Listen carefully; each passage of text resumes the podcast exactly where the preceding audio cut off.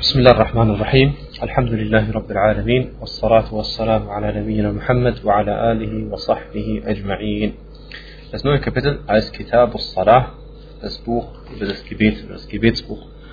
Und die Tatsache, dass man beim Fiqh ein extra Kapitel dem Gebet widmet, weist auf die Gewaltigkeit und die hohe Stellung dieses, äh, dieses, dieses Gottesdienstes hin. Und dieses Gebetsbuch oder dieses Gebet äh, hat einige Vorzüglichkeiten. Nicht zu guter Letzt hat Allah subhanahu wa ta'ala äh, dieses Gebet äh, zur Pflicht gemacht, als sein Prophet sallallahu alaihi wasallam zu ihm gereist ist, zu über den siebten Himmel. Und Allah hat subhanahu wa ta'ala hat diese Pflicht, die einzige Pflicht, die er, hat, äh, die er dem Propheten auferlegt hat, äh, bei der er direkt mit dem Propheten sallallahu gesprochen hat. Und äh, das, ist, das ist nicht der Fall gewesen bei gar, keiner einzigen, bei gar keinem einzigen anderen Gottesdienst. Und äh, was, Gebet, was Gebet bedeutet und so weiter und so fort, werden wir noch gleich im Einzelnen sehen. Äh, aber eine Thematik, die man ansprechen kann und die äh, eine Erwähnungs, äh, Nennung, äh, sagt man, nennenswert ist, ist äh, die Fragestellung, ist der Kafir, der Ungläubige, angesprochen, wenn Allah subhanahu wa ta'ala die Menschen auffordert, ihm zu dienen? Oder ist der Kafir angesprochen, wenn Allah subhanahu wa ta'ala die Menschen auffordert, ihn anzubeten und Zakat zu entrichten und zu fasten und alles andere? Oder sind dadurch nur die gläubigen Menschen gemeint? Und werden die ungläubigen Menschen nur allgemein aufgerufen, den Islam anzunehmen? Das ist die Frage. Auf der einen Seite werden die Ungläubigen durch die detaillierten Vorschriften in unserer Scharia angesprochen oder werden sie nicht durch diese Sachen angesprochen? Und was für eine Auswirkung hat diese Thematik für Sie oder für uns? Äh, erstmal die Antwort ist, die richtigere Ansicht ist, dafür gibt es zahlreiche Belege, dass die Kuffar auch angesprochen werden durch die detaillierten äh, Vorschriften unserer Scharia. Das heißt, wenn angeordnet wird zu beten, dann müssen sie auch beten. Wenn angeboten wird zu fasten, müssen sie auch fasten. Wenn angeboten wird Zakat zu richten, müssen sie auch Zakat richten und so weiter und so fort. Und die Beweise dafür sind unter anderem die Aussage Allah subhanahu wa ta'ala, Ma fi saqar, was hat euch in Saqar hineingebracht? Saqar ist einer der Namen der Hölle. Qalu lam nakum min al-musallin. Sie sagten, wir gehörten nicht zu denjenigen, die beteten. Und das weist darauf hin, dass sie nicht den Islam nicht nur angenommen haben, sondern dass sie auch ihre Gebete nicht verrichtet haben. Und so sagte Allah subhanahu in Surah Mudathir, Verse 41 bis 43. Äh, die, die, die, äh, des Weiteren äh, sagte Allah subhanahu wa ta'ala, äh, oder ein Beweis, und dafür gibt es noch andere Beweise, ja. Aber die, die Sache ist so, dass die Ungläubigen von ihnen es uns nicht gefordert wird. Das heißt, wir sagen ihnen nicht betet. Wir sagen ihnen zu ihnen nicht betet, sondern äh, wir fordern sie zum Islam allgemein auf. Und der Beweis dafür ist, denn dass Allah sagte, وَمَا مَنَعَهُمْ أَن تُقْبَلَ مِنْهُمْ صَدَقَاتُهُمْ إِلَّا أَنَّهُمْ كَفَرُوا بِاللَّهِ Nichts anderes hat sie daran gehindert, dass Allah von ihnen ihre äh, Spenden annimmt, außer dass sie Allah gegenüber ungläubig gewesen sind. Also das bedeutet, wenn wir sie auffordern würden, Zakat zu bezahlen und sie äh, bezahlten es, dann würde Allah es doch nicht von ihnen annehmen. Und insofern würden wir von ihnen nicht das verlangen, sondern Allah subhanahu wa ta'ala verlangt es von ihnen. Äh, des, des Weiteren müssen die Ungläubigen, wenn sie den Islam annehmen, ihre Gebete nicht nachholen und die Gottesdienste nicht nachholen, wenn sie den Islam angenommen haben. Der Beweis dafür ist, dass Allah subhanahu wa ta'ala gesagt hat, قُلْ لِلَّذِينَ كَفَرُوا إِن يَنْتَهُوا يُغْفَرْ لَهُم مَا قَدْ سَلَفْ Sagt zu den Ungläubigen, wenn sie aufhören, dann wird ihnen das vergeben, was sie bereits getan haben dann wird ihnen das vergeben, was sie bereits getan haben. Das heißt, sie, wird, sie werden nach nichts belangt von den Sachen, die sie früher in dem nicht-islamischen Zustand getan haben. Des Weiteren sagte der Prophet, sallallahu alaihi wasallam, Al-Islamu yahdimu ma qablah. Der Islam äh, zerstört alles, was vorher gewesen ist, oder macht alles platt, was vorher gewesen ist, und bedeutet, alle Sünden sind ausgelöscht, wenn man den Islam, der Hadith ist bei Muslim. Und äh, die Frage ist nochmal jetzt, was für eine Auswirkung hat das? Das habe ich schon erwähnt, indirekt durch den ersten Vers.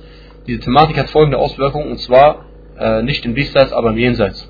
Das heißt, der Ungläubige wird im Jenseits äh, nicht nur dafür bestraft werden, dass er kein Muslim gewesen ist, sondern er wird auch zur Rechenschaft gezogen werden dafür, dass er nicht gebetet hat und nicht gefastet hat und nicht Zakah gezahlt hat und andere Pflichten nicht erledigt hat und seine Hajj nicht verrichtet hat und viele andere Pflichten. Das heißt, für jede, einzige, jede einzelne Pflicht, die er nicht verrichtet hat, wird er zur Rechenschaft gezogen und nicht nur einfach nur dafür, dass er ungläubig gewesen ist.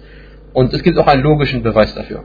Ein logischer Beweis dafür ist, dass Allah subhanahu wa ta'ala den, den gläubigen Menschen, wenn er will, zur Rechenschaft zieht für eine Sache, die er nicht getan hat. Angenommen, der gläubige Mensch hat Zakah nicht bezahlt, er wird, ihm ist angedroht worden am Tag der Auferstehung, dass Allah ihn bestraft dafür Wenn das einem Gläubigen passiert, warum sollte das nicht mit Ungläubigen passieren?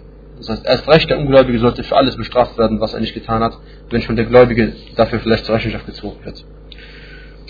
Dann äh, ist auch der Beweis, ein weiterer Beweis dafür, für diese Ansicht ist, dass äh, Allah subhanahu wa ta'ala folgendes gesagt hat, ليس على الذين آمنوا وعملوا الصالحات جناح فيما طعموا Es besteht keine Sünde für diejenigen, die glauben und rechtschaffene Werke tun, in Bezug auf das, was sie an Speise zu sich genommen haben. Es besteht keine Sünde für diejenigen, die glauben, rechtschaffene Werke tun, in Bezug auf das, was sie an Speise zu sich genommen haben. Das Verständnis, umgekehrte Verständnis dieses Verses ist, dass diejenigen, die ungläubig sind, schlechte Werke tun, sie werden dafür zur Rechenschaft gezogen für das, was sie gegessen haben. Und ebenso sagte Allah subhanahu wa ta'ala, قُلْ مَنْ حَرَّمَ زِينَةَ اللَّهِ الَّتِي أَخْرَجْ لِعِبَادِهِ وَالطَّيِّبَاتِ مِنَ الرِّزْقِ Das heißt, sprich, wer hat den Schmuck, den Allah für seine Diener äh, äh, herausgeholt hat, also aus der Erde, und das Gute an der Versorgung, wird das verboten. Dann sagt, er, sagt Allah subhanahu wa ta'ala, Sprich, es ist für die Gläubigen in diesem Leben. Und am Tag der Auferstehung wird es für sie ganz alleine sein. Sprich, es ist für die Gläubigen in diesem Leben und am Tag der Auferstehung ist es für sie ganz alleine. Ein Beweis dafür, dass alle Ni'am, die Allah uns zur Verfügung gestellt hat, in Wirklichkeit nur die Gläubigen verwenden dürfen in diesem Leben. Und äh, es verwenden sie allerdings auch die Ungläubigen zu Unrecht und aus Ungerechtigkeit verwenden sie sie und dafür werden sie zur Rechenschaft gezogen werden. Aber am Tag der Auferstehung wird Allah die ganzen Ni'am nur den, den gläubigen Menschen zur Verfügung stellen und Allah gebührt alles Lob. Dieser Vers ist Vers 32 von Al-Araf. Das erste Kapitel oder Unterkapitel, mit dem sich das Gebet beschäftigt, ist erstens, werden wir heute erwähnen, inshallah, die, äh, die Tatsache, der Beweis dafür, dass das Gebet Pflicht ist. Und was damit zusammenhängt und was äh, das Urteil über denjenigen, der seine Gebete nicht verrichtet. Erstens einmal, das Gebet, wie wir wissen, ist der wichtigste Glaubenspfeiler, der wichtigste Rücken der fünf Arkan des Islam, nach natürlich dem Glaubensbekenntnis. Das Glaubensbekenntnis ist, dass man in den Islam eintritt, Shahadat Allah ilaha illallah wa anna Muhammad Rasulullah und danach ist man zum Gebet angehalten. Und dieses Gebet an sich beinhaltet eine viel, obwohl es an sich ein Gottesdienst ist, aber beinhaltet eine Zahl äh, äh, zahlreiche Anzahl von anderen Gottesdiensten. Zu ihnen gehört äh, das Wichtigste, dass man Allah subhanahu wa ta'ala seiner gedenkt. Dhikr. Äh, dass man das, sein Buch, das er herabgesandt hat, seine Worte liest. Dass man für ihn steht, und zwar vor Allah subhanahu wa ta'ala steht. Dass man sich für ihn verbeugt. Dass man sich für ihn niederwirft. Dass man ihn um etwas bittet, ihn anruft. Und dass man ihn lobpreist. Und dass man ihn als den Größten verherrlicht. Und es ist also der, der, der, der gewaltigste äh, Gottesdienst, der mit dem Körper, mit, mit, mit, mit körperlichen Bewegungen zusammenhängt. Also zum Beispiel, es gibt auch die Hajj. Hajj ist auch eine Sache, die du mit dem Körper tun musst. Ja? Tawaf genauso, Sa'i genauso. Äh, aber das Gebet ist das gewaltigste überhaupt. Und äh, es gibt keine Scharia, bei der die, de, dessen Gesandter äh, nicht äh, aufgefordert worden ist, seiner Gemeinde auf, äh, zum, zum Gebet anzuhalten. Also das Gebet war Pflicht, schon immer Pflicht gewesen. Und Allah subhanahu wa ta'ala, wie gesagt, hat es in Laylat al-Isra wal Mi'raj, oder Laylat al-Mi'raj, besser gesagt, Isra ist ja diese Nachtreise von, von, von, von Mekka nach Jerusalem und Isra ist dann, also al-Mi'raj ist dann diese Himmelsfahrt von äh, Jerusalem äh, zu Allah subhanahu wa ta'ala. Und äh, in dieser Nacht wurde das Gebet zur Pflicht gemacht. Und die Geschichte ist bekannt und kann man nachlesen. Und über die Vorzüglichkeit und über die Pflicht des Gebetes, des Salah, gibt es viele Hadithe. Viele Hadithe, Und somit wissen wir, dass das Gebet ein unbedingter Bestandteil der Religion ist. Ein unbedingter Bestandteil der Religion. Und das ist eine Übersetzung, eine Übersetzung, so übersetze ich den folgenden Ausdruck im Arabischen, Ma'lumah min ad-din ein unbedingter Bestandteil der Religion. Und das bedeutet, wenn man das sagt im Fiqh, dann bedeutet es, dass wer es leugnet, ist kein Muslim. Wer es leugnet, und da gibt es viele Sachen zwischen der Scharia. Wer sie leugnet, ist kein Muslim. Ja, wer leugnet zum Beispiel, dass, dass es Gebete gibt, das ist kein Muslim. Oder jemand, der leugnet, dass, man, dass es Fasten gibt im Islam, oder dass man fasten muss im Ramadan, ist kein Muslim.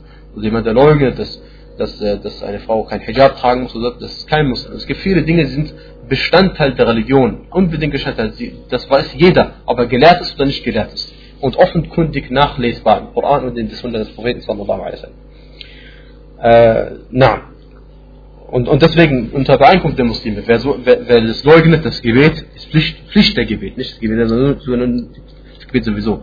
Aber die Pflicht des Gebetes, dieser fünf Gebete, er wird äh, unter Beeinkunft der muslimischen Gelehrten äh, vor Gericht gestellt äh, und man fordert ihm auf, von dieser Sünde abzulassen und wenn nicht, wird er hingerichtet. Und das Gebet in der arabischen Sprache äh, bedeutet Ad-Dua. Äh, aufgrund der Aussage Allah subhanahu wa ta'ala in Surah Tawbah, وَصَلِّ عَلَيْهِمْ Mach Salah für sie. Mach Salah für sie bedeutet mach Dua für sie. Und ursprünglich gesehen, äh, Musalli, der der Salah macht, Musalli ist beim Wettrennen von Kamelen oder Pferden der zweite gewesen. Der zweite. Der erste war der, der, der, der Sieger dann, natürlich, ja. Der zweite war derjenige, der sich, ähm, der praktisch am Rücken des Vordermannes klebt. Und dieses, äh, dieser Rücken, das ist die eigentliche Bedeutung von diesem Wort Salah.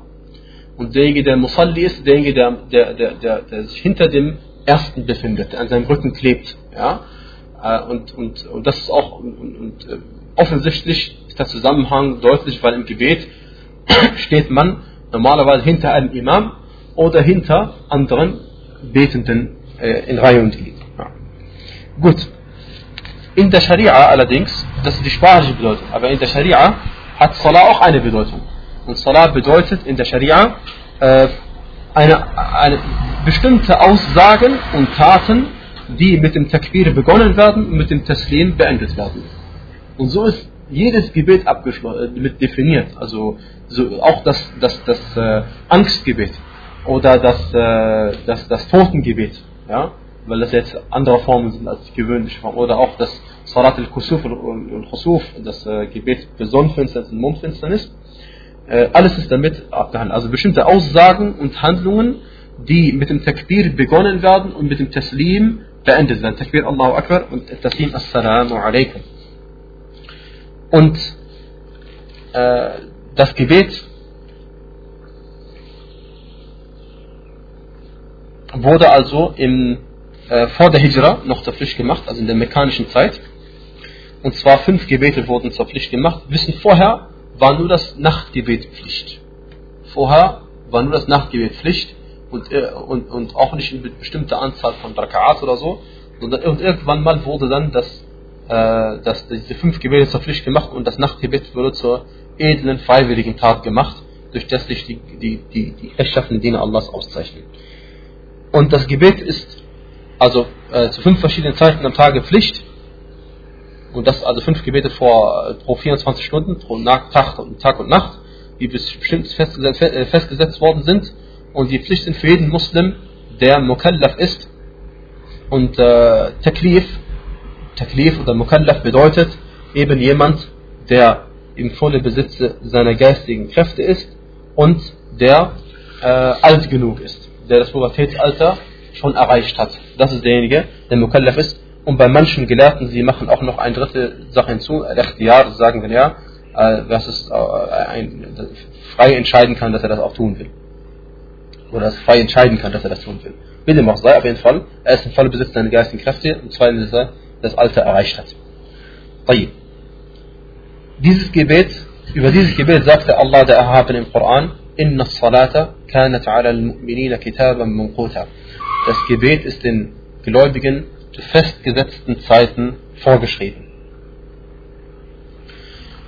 Und Allah subhanahu wa ta'ala sagte weiterhin, وَمَا أُمِرُوا إِلَّا لِيَعْبُدُوا اللَّهَ مُخْلِصِينَ لَهُ الدِّينَ حُنَفَاءَ وَيُقِيمُوا الصَّلَاةَ Ihnen wurde nicht angeordnet, als dass sie Allah alleine anbeten sollen und ihm gegenüber in der Religion aufrichtig sein sollen und das Gebet verrichten sollen. Und Allah subhanahu sagte an zahlreichen Stellen in seinem edlen Buch, وَأَقِيمُوا الصَّلَاةِ und verrichtet das Gebet. Und Allah sagte auch, قُلْ لِعِبَادِيَ الَّذِينَ آمَنُوا يُقِيمُوا الصَّلَاةِ Sprich zu meinen Dienern, die glauben, oder zu meinen gläubigen Dienern, dass sie das Gebet verrichten sollen. Und Allah subhanahu wa ta'ala sagte, فَسُبْحَانَ اللَّهِ حِينَ تُمْسُونَ وَحِينَ تُصْبِحُونَ So sei Allah gepriesen, wenn ihr den Abend erreicht. وَحِينَ تُصْبِحُونَ Wenn ihr den Morgen erreicht. وَلَوْ الْحَمْدُ فِي السَّمَاوَاتِ وَالْأَرْضِ وَعَشِيًّا وَحِينَ تُظْهِرُونَ Und ihm gebührt das Lob in den Himmel und auf der Erde und am Abend und wenn ihr den Mittag erreicht. Wenn also diese eine von diesen fünf Gebetszeiten eintrifft, während man das Alter erreicht hat und während man im vollen Besitz seiner geistigen Kräfte ist, dann ist es für eine Pflicht. Außer für die menstruierende Frau oder die Frau, die sich im Wochenbett befindet. Diese beide äh, müssen nicht beten und sie holen diese Gebete auch nicht nach, selbst wenn sie rein geworden sind unter Beeinkunft der Muslimen. Und wenn jemand sein Selbstbewusstsein verloren hat, durch zum Beispiel Ohnmacht und Schlafen, gibt es jetzt meine verschiedenen Gelehrten. Wir werden inshallah gleich äh, erwähnt, was die richtige Ansicht darunter ist. Was den Schlafenden angeht, wissen wir, der Schlafende ganz einfach, sobald er sich daran erinnert, das ist die richtige Ansicht, sobald er sich daran erinnert, dass er sein Gebet verpasst hat, muss er sein Gebet nachholen. Aber das werden wir inshallah noch im äh, Einzelnen noch deutlicher äh, behandeln. Und das Gebet, über das sagte der Gesandte Allahs, sallallahu alaihi wasallam, أول ما يحاسب به العبد يوم القيامة من عمله الصلاة. Das erste, äh, in Bezug auf das der Diener am Tag der Auferstehung zur Rechenschaft gezogen wird, ist das Gebet. Von allen seinen Taten. فإن صلحت فقد أفلح وأنجح. Wenn es richtig verrichtet worden ist, dann ist er erfolgreich gewesen und siegreich gewesen oder hat gewonnen. وإن فسدت faqad khaba wa khasir. Und wenn es eben nicht richtig verrichtet worden ist, falsch war und Allah hat es nicht angenommen, dann hat, ist er gescheitert und hat verloren. Und Allah subhanahu wa ta'ala sagte zu seinem Propheten sallallahu alaihi wasallam, ahlaka. Und fordere deine Familie auf, dass sie das Gebet verrichten sollen. Übrigens, der Hadith, den ich gerade erwähnt habe, ist der Hassan, äh, der ist Sahih bei Tirmidhi und bei An-Nasai und auch bei anderen. Und Allah subhanahu wa ta'ala sagte zu Moses, als er ihn äh, gerufen hat in dem heiligen Tal, hat er zu ihm gesagt, وَأَقِمِ الصَّلَاةَ لِذِكْرِ und verrichte das Gebet zu meinem Gedenken. Und der Prophet sallallahu alaihi wasallam sagte, und das betont auch die Wichtigkeit des Gebetes, man nama an salatin aw nasiyaha falyusalliha idha dhakaraha. Wer ein Gebet vergessen hat, äh, verschlafen hat oder vergessen hat, der soll es beten, sobald er sich daran erinnert. Der Hadith ist bei Muslim. Und das Gebet hat auch die gewaltige Stellung, soweit sogar, dass ein Kleinkind, sobald es sieben Jahre alt geworden ist, auch wenn es noch keine Pflicht ist für ihn und auch nicht bestraft wird, wenn er sein Gebet nicht verrichtet, so soll doch der für ihn verantwortlich dafür sorgen, dass er äh, das Gebet äh, lernt und anfängt zu verrichten.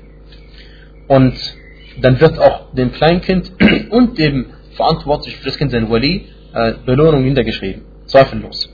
Dann stell dir mal vor, du bringst deinen Kindern das Gebet bei und sie verrichten ihr ganzes Leben in die Gebete, dann inshallah hoffen wir bei Allah, dass wir für jedes Gebet belohnt werden, was diese Kinder auch verrichten. Und der Beweis dafür ist, weil Allah subhanahu wa ta'ala versprochen hat, dass er die Belohnung einer guten Tat nicht verloren gehen lassen wird. Er sagte subhanahu wa ta'ala, man ja'a bil hasana falahu ashru amthaliha. Wer mit einer guten Tat kommt am Tag der Auferstehung, also, der wird sie zehnfach zurückbekommen. Und als der Prophet sallallahu alaihi zu ihm ein, ein, ein, ein, Kind hat, eine Frau hat zu ihm ein Kind gehoben, ein Kleinkind, was noch nicht, also ein Kleinkind, konnte sie tragen noch. Äh, dann fragte sie, äh, kann dieser auch Hajj verrichten? Also, Hajj, also wenn er Hajj verrichtet, hat er dann auch Hajj verrichtet, dieses kleine Kind. Und sagt er ja, und du bekommst auch Belohnung. Insofern ein Kleinkind, wenn es mit Hajj verrichtet, bekommt er auch die Belohnung, wie wenn es Hajj gemacht hat. Äh, na. Und, und wenn der Gesetzgeber sagt, dass man seinem Kleinkind anhalten soll, das Gebet zu verrichten, dann bedeutet das auch, dass man ihn anhalten soll, sich zu reinigen, weil das eine gehört zum anderen dazu. Und das Gebet hat so eine gewaltige Stellung, dass der Prophet sallallahu alaihi wasallam, als er Mu'ad ibn Jabal äh, in den Jemen sandte, sagte er, innaka ta'ti qawman ahla kitab, du wirst zu einem Volk kommen, das ein, das ein Volk der Schrift ist. فليكن أول ما تدعوهم إليه شهادة أن لا إله إلا الله. So soll das erste, wozu du sie aufrufst, das Glaubensbekenntnis sein, dass es keinen Gott gibt außer Allah wa anna Muhammad Rasulullah und dass Muhammad der Gesandte Allahs ist. فإنهم أطاعوك لذلك فأعلمهم أن الله افترض عليهم خمس صلوات. Und wenn sie dir darin gehorchen oder darin folgen, dann tu ihnen kund, dass Allah ihnen fünf Gebete zur Pflicht gemacht hat. Der Hadith ist bei Bukhari bei Muslim. Äh, und wenn, wenn das Kind mit zehn Jahren immer noch nicht betet, dann ist der Verantwortliche sogar dazu angehalten worden, dass er das Kind schlägt, sodass es sein Gebet verrichtet. Denn das ist keine einfache Sache mehr. Du bist verantwortlich für dein Kind, wenn du es nicht richtig erzogen hast. Denn der Prophet sallallahu sagte ja, Kullukum ra'in wa mas'ulun Jeder von euch ist ein Hirte und verantwortlich für seine Herde. Und er sagte, der Beweis für diese Aussage, die ich gerade gemacht habe, ist, äh, dass er sagte, Muru abna'akum bis salati wa hum abna'u sab'i sinin.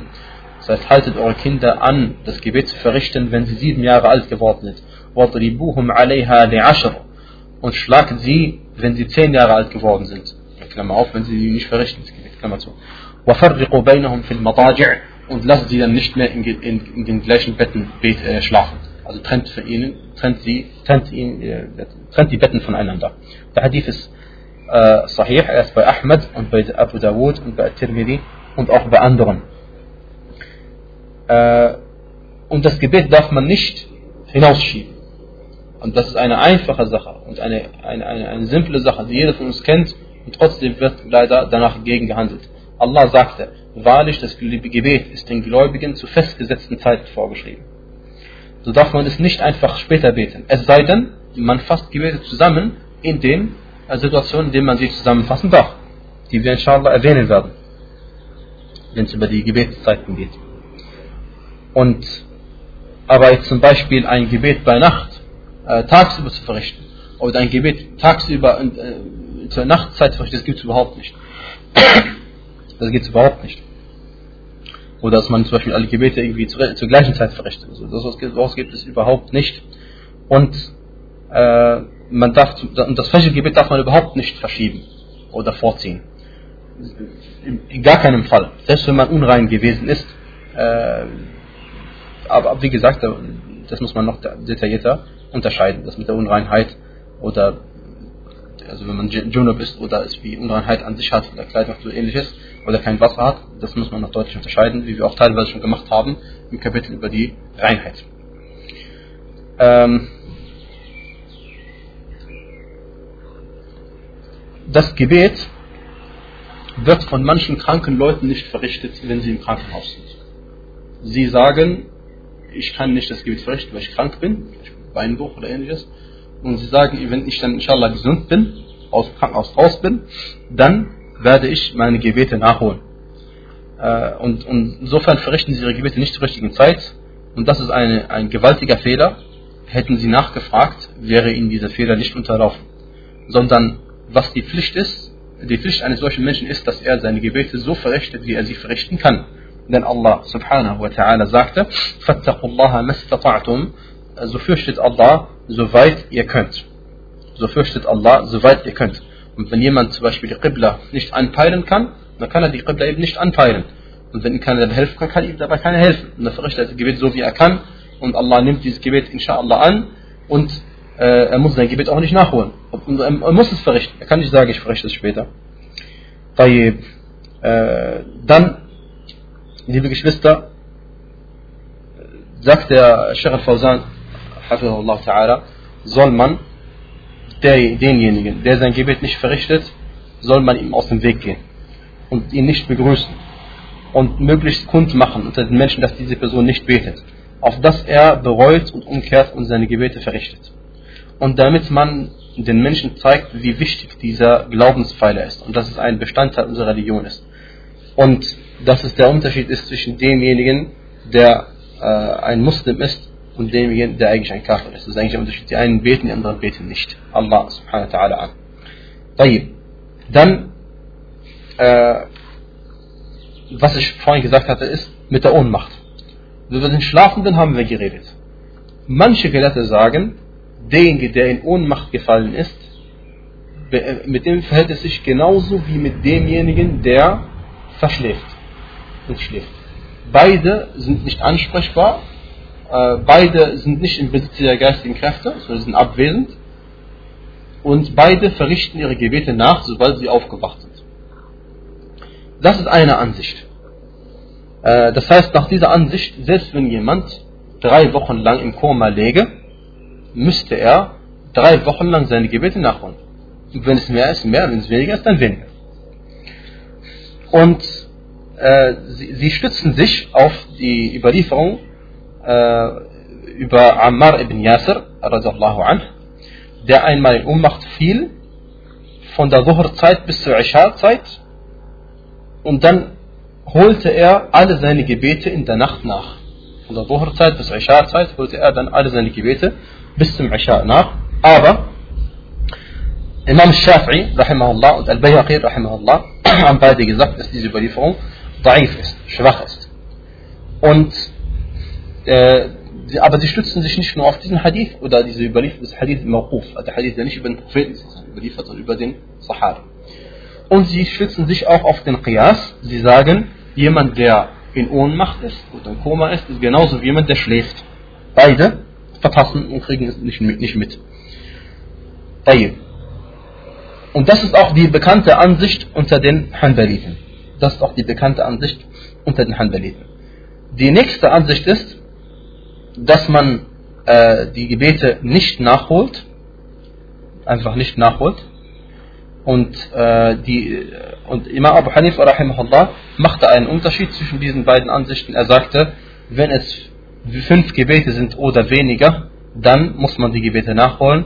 Und wenn es mehr als fünf Gebete sind, braucht man die Gebete nicht mehr nachzuholen. Und die richtigste Ansicht ist, dass man seine Gebete nicht nachholt.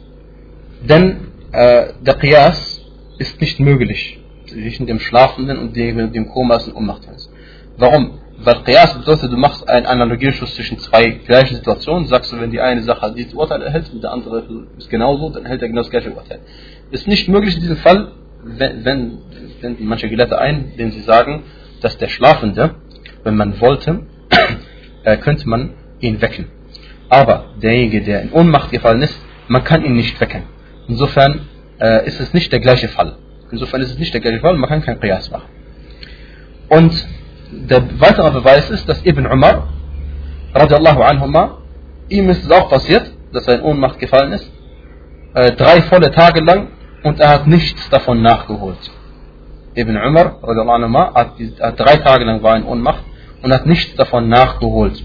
Und der Hadith ist von Al-Bayhaqi as-Sahih eingestuft worden und er ist auch überliefert worden bei Ad-Daraqutni und äh, bei Abdul Razak in seinem Musannif.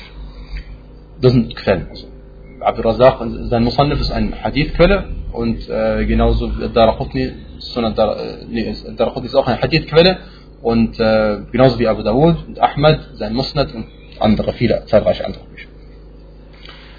Aber wenn jemand sein Bewusstsein verliert durch, äh, äh, durch, durch Betrunkenheit, durch äh, Alkoholismus zum Beispiel, dann muss er bei allen vier Rechtsschulen sein Gebet nachholen denn das ist passiert durch seine eigene Tat.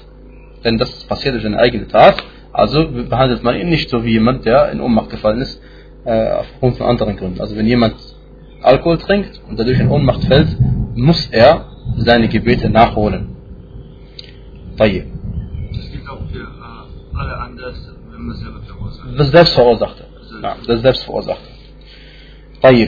Wenn die Zeit äh, fast vorbei ist, wenn man ein Gebet verrichten möchte, das ist ein, äh, ein Thema, das wir inshallah hinausschieben. Aber äh, warum wird das jetzt hier nur äh, sporadisch erwähnt? Damit man die gewaltige Stellung des Gebetes zeigt.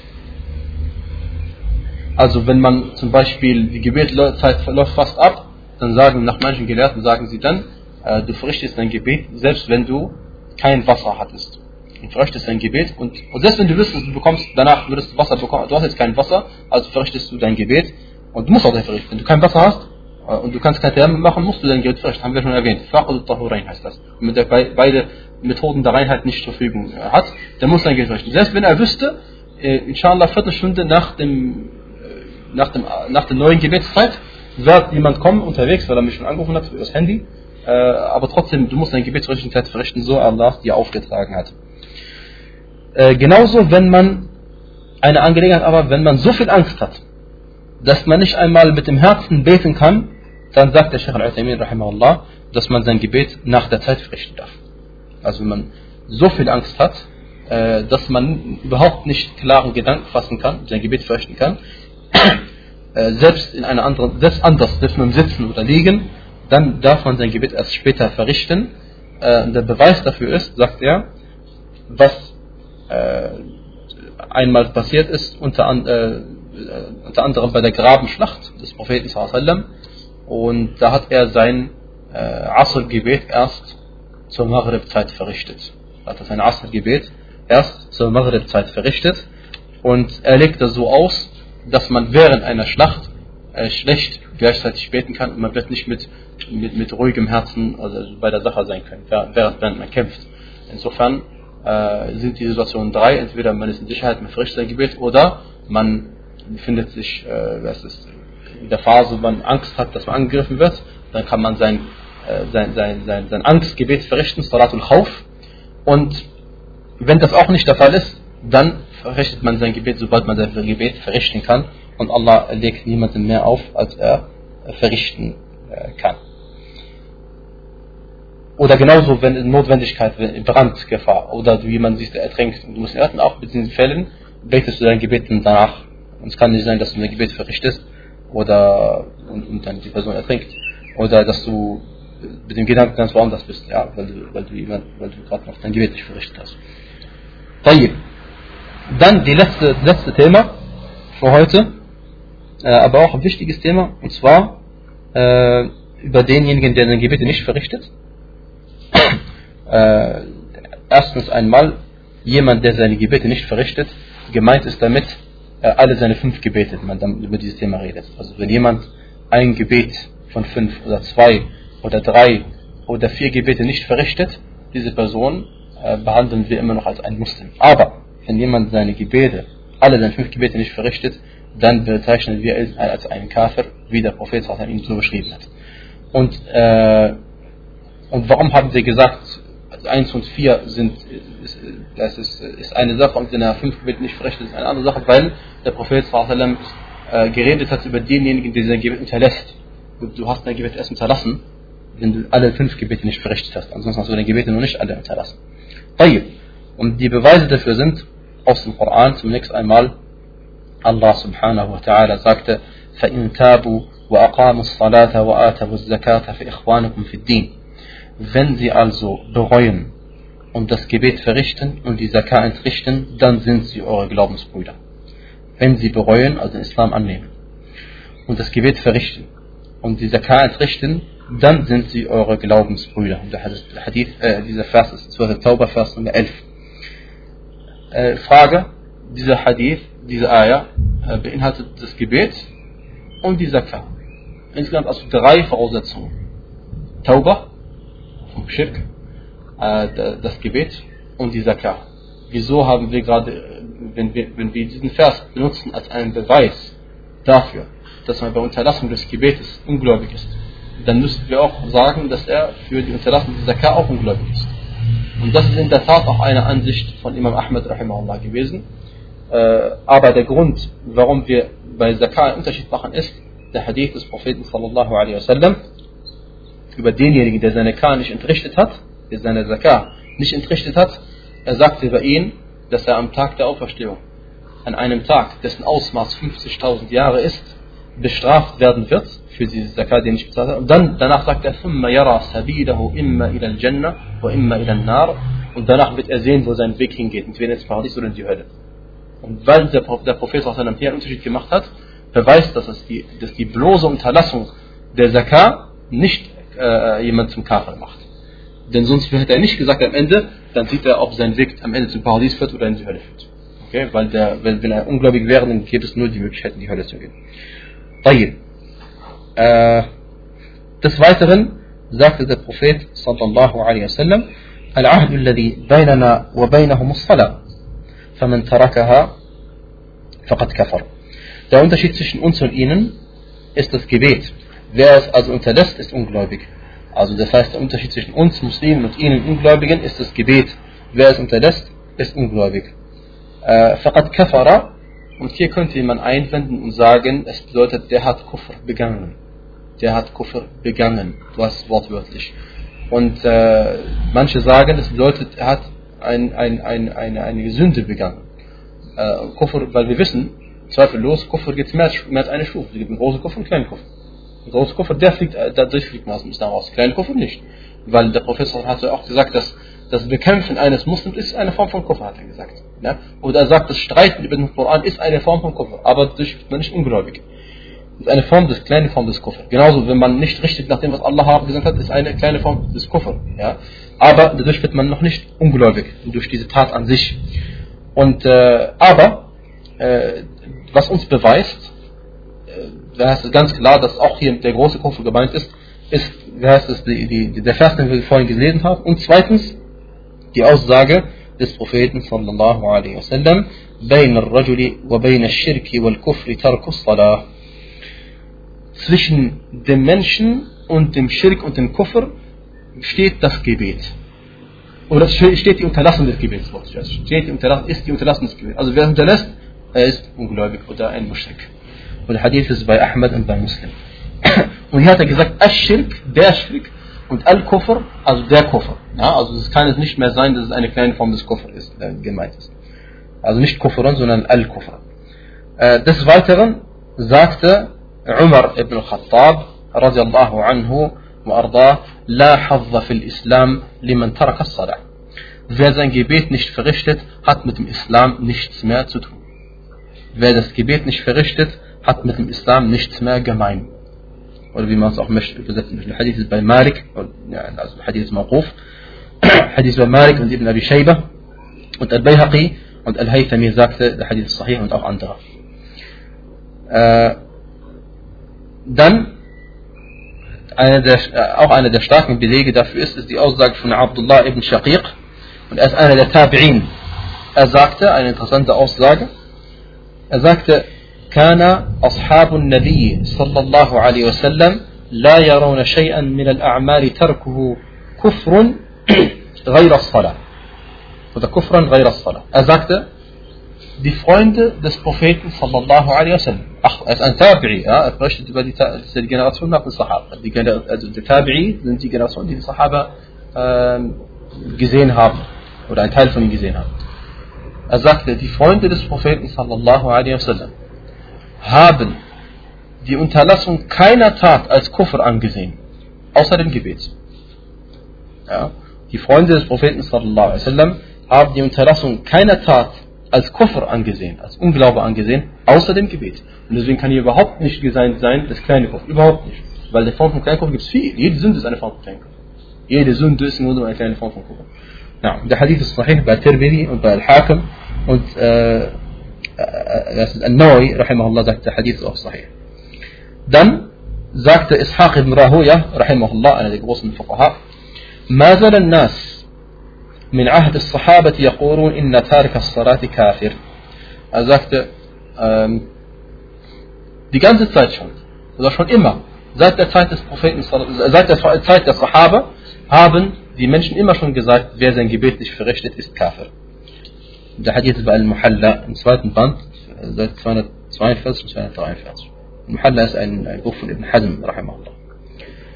Ähm, ein Einwand von denjenigen, die sagen, dass gemeint ist äh, das Leugnen. Also manche Leute sagen, gemeint ist nicht, dass man Gebet nicht verrichtet, sondern gemeint ist, man leugnet. Die Mehrheit der Gelehrten, die Mehrheit der Fuqaha sagen, wer sein Gebet nicht verrichtet und trotzdem glaubt, dass es Pflicht ist, ist Muslim. Und sie, sie sagen, die Aussage des Propheten sallallahu alaihi wasallam, äh, dass wenn man das Gebet unterlässt, dass man Kafir gemeint ist, wer es leugnet. Und dieser, dieser, dieser Einwand, der ist offensichtlich nicht richtig, weil, weil weil der Prophet hat nicht gesagt, wer es leugnet, er hat gesagt, wer es unterlässt. Und wenn er gesagt hat, unterlässt, dann meint er, wer es unterlässt. Wenn er sagen wollte, wer es leugnet, hätte er gesagt, wer es leugnet. Und des Weiteren, wer es leugnet, ist sowieso kein Muslim. Das wissen wir schon vorher. Wir wissen schon vorher, dass wer sein Gebet Pflicht leugnet, oder das Gebet leugnet, ist kein Muslim. Deswegen, was für einen Sinn haben dann die Hadithe noch? Außerdem hat er sowieso gesagt, wer es unterlässt. Gut. Um das Kapitel nicht zu sehr auszuweiten, sagen wir folgendes. Manche Leute sagen, es gibt oder finden Hadithe, es gibt auch andere Hadithe, die ich jetzt nicht hier erwähnen werde, die darauf hinweisen, dass ähm, die Unterlassung des Gebetes nicht Kufr ist. Also nicht große Form Kufr ist. Unter anderem Hadithe über die Shafa'a am Tag der Auferstehung. Aber die Frage, die wir erstmal ähm, stellen ist, hier in dem Hadith sagt der Prophet zwischen dem Menschen und Kufr Shirk ist die Unterlassung des Gebetes. Gibt es einen so deutlichen Hadith wie dieser Hadith, der besagt, dass die Unterlassung des Gebetes, dass man da immer noch Muslim ist? Gibt es Hadith, die so etwas sagen, so in deutlichen Formen, wie, wie es Hadithe gibt, die einen als Ungläubigen bezeichnen, wenn man sein Gebet nicht verrichtet? Die Antwort ist nein. Es gibt nur Hadith, die darauf hinweisen. Und wenn es nur Hadith gibt, die darauf hinweisen, dann kann man nicht sagen, dass die Hadith sich widersprechen. Und man muss die, die deutlichen, die, die, die, die, die, die sagt man, die Mutashabihat, Hadithe, das heißt die Hadithe, die mehrdeutig sind, im Kontext der Hadithen verstehen, die eindeutig sind. Und das ist genauso im Koran. Die Hadithe oder die Verse, die mehrdeutig sind, die mehr als eine Bedeutung beinhalten, wie verstehe ich sie, woher weiß ich, was die richtige Bedeutung ist? Ganz einfach, indem ich sie so verstehe, im Lichte oder im Blickwinkel der deutlichen Verse und der deutlichen Hadithe. Und insofern, äh, das muss ich auch, weil die Hadithe widersprechen sich nicht und die Aussagen Allah subhanahu wa ta'ala widersprechen sich auch überhaupt nicht. Wenn jemand sein Gebet nicht verrichtet, äh, dann wird er entweder äh, nach der einen Ansicht einfach hingerichtet, weil der Prophet sagte, man beddala dina Wer seine Religion ändert, den bringt um. Äh, und wenn man seine Religion nicht ändert, dann ist man eben ungläubig geworden. Also ich meine, wenn man seine ungläubig geworden ist, hat man seine Religion geändert.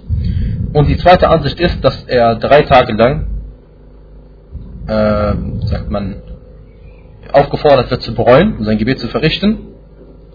Und die dritte Ansicht ist, dass äh, der Imam wählen darf wenn er der Meinung ist, dass die Person direkt hingerichtet werden sollte, dann wird, wenn er meint, ist, dass man ihn erstmal aufrufen soll zum Islam, wird er zum Islam aufrufen, dass die Ansicht die Sharia Amin bevorzugt. Und äh, allerdings, allerdings unabhängig, unabhängig von dieser Thematik, unabhängig davon, ob er Muslim ist oder nicht Muslim ist, nach drei Tagen wird er nach der Mehrheit der Gelehrten hingerichtet. Also außer bei Imam Hanifa wird er mit anderen Gelehrten alle hingerichtet. Äh, bei Imam Hanifa er ist der Meinung, dass er eingesperrt wird und so lange eingesperrt wird, bis er eben betet oder stirbt. Bis er betet oder, den, äh, oder eben gestorben ist, im Gefängnis gestorben ist. Was macht man, wenn die Gefängnisse gefüllt sind? Allahu A'lam. Allahu A'lam. Das ist übrigens im Gebet, ne? aber wenn man jemanden, wenn man den, das, die Gelehrten machen Unterschied zwischen äh, dieser Form von Koffer oder wenn man den Propheten beleidigt. Wenn man den Propheten beleidigt, dann äh, gibt es keine Tauba. Überhaupt keine. Warum? Weil die Rechte äh, der Menschen, bei, wenn man ein Recht eines Menschen verletzt hat, dann muss man äh, den, die Person um Vergebung bitten. Und unser Prophet ist schon gestorben. Also kann er nicht mehr vergeben. Und wir wissen nicht, dass er den Leuten vergeben hat, die ihn beleidigen. Wissen wir nicht. Und dass dies eine Form von Ridda ist, also Form von Abfall des Glaubens ist, man den Propheten beleidigt, wissen wir. Und insofern, weil der Prophet schon gestorben ist, äh, machen wir einen Unterschied zwischen jemandem, der Allah beleidigt oder den Propheten beleidigt. Jemand, der den Propheten beleidigt, hat keine Tauba. Also gemeint ist diesen Leben. Wenn, wenn er wirklich Allah äh, sich Räufer zugewendet hat, dann natürlich kann sein, dass Allah ihm vergibt. Wissen wir, wissen, Allah macht, was er will. Aber wenn er Allah beleidigt hat, subhanahu wa ta'ala, möge Allah uns davon bewahren, und das ist keine Sache, die nicht passiert, leider, äh, dann, äh, wie heißt es, wir wissen von Allah subhanahu wa ta'ala, wer sich ihm Räufer zuwirft, ihm vergibt er. Wir wissen von Allah subhanahu wa ta'ala, dass ihm, dem vergibt er subhanahu wa ta'ala. Und warum haben wir Unterschied gemacht zwischen, weil Allah ist Allah und der Prophet ist ein Mensch. Und genauso bei den Menschen, wenn du jemanden absichtlich umgebracht hast und die Familie beharrt darauf, dass du, dass du aus Wiedervergeltung hingerichtet wirst, dann, äh, selbst wenn du Tag und Nacht bereust, wenn Tag noch bereust, wenn sie auf ihr Recht bestehen, hast du keine Möglichkeit äh, davon äh, wegzukommen. Wie gesagt, das ist beim absichtlichen Mord und Allah subhanahu wa weiß natürlich am, am besten Bescheid. Und einer der, äh, zum schönen Abschluss habe ich leider nicht erwähnt, einer der stärksten Belege auch wiederum, die dafür beweisen, dass derjenige, der den Gebet verrichtet, kein Muslim ist, ist äh, übrigens auf, auf, auf allen Sachen findet man auch Antworten und Gegenantworten. Ja? Aber auf diese Sache habe ich bis jetzt noch niemanden gehört, der eine Antwort darauf gefunden hat. Also ich habe auch schon gelesen, also Sheikh Al-Albani rahimahullah ist einer der, derjenigen, die der Meinung sind, dass wer sein Gebet nicht verrichtet äh, und trotzdem noch daran glaubt, er sagt, er ist Muslim. Er sagt, er ist Muslim. Ja? Er ist einer von den wenigen äh, bekannten Gelehrten heutzutage, die Gelehrten der äh, Salaf, die äh, diese Ansicht vertreten. طيب. äh, aber eine, ein Beleg ist der folgende. Der Hadith ist bei Muslim und auch teilweise die, einige, ein Teil der drei Versionen auch bei Bukhari. Und zwar, als der Prophet sallallahu alaihi wasallam gefragt worden war über die Herrscher, äh, die ungerechten Herrscher, ob wir sie bekämpfen sollen oder nicht. Und sagte, dieser eine Sahabi sagte zum Prophet sallallahu Ala nuqatiluhum, sollen wir sie nicht bekämpfen? Dann sagte der Prophet sallallahu alaihi wasallam, La, ma lam taraw kufran bawaha, indakum fihi min Allah burhan.